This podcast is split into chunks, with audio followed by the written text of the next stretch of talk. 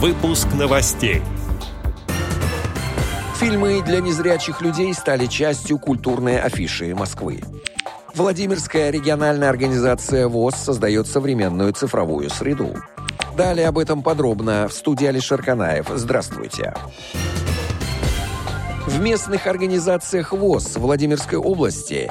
Инвалиды по зрению получили возможность смотреть фильмы с тифлокомментированием, проводить видеоконференции и мероприятия в онлайн-формате, в голосовом портале Team Talk, общаться в социальных сетях и проводить соревнования по интеллектуальным играм, сообщает Медиавоз.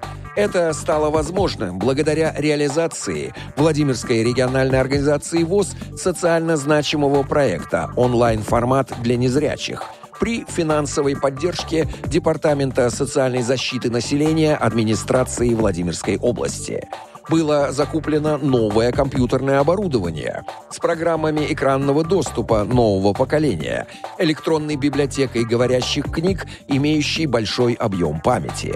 Целью данного социально значимого проекта онлайн-формат для незрячих является создание условий для включения местных организаций ВОЗ и инвалидов по зрению в современную цифровую среду.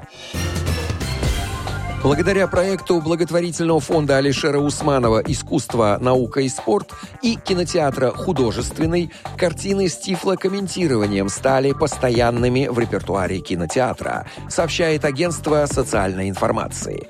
Фонд «Искусство, наука и спорт» активно и системно развивает тифлокомментирование в театрах, делая их доступными для незрячих и слабовидящих людей. Учитывая, что сейчас время визуального контента, очевидно, что кино также должно быть адаптировано для этой категории людей, говорит директор фонда Фатима Мухамеджан. Фильмы, которые могут посетить люди с ограничениями по зрению, не выделены в отдельные сеансы.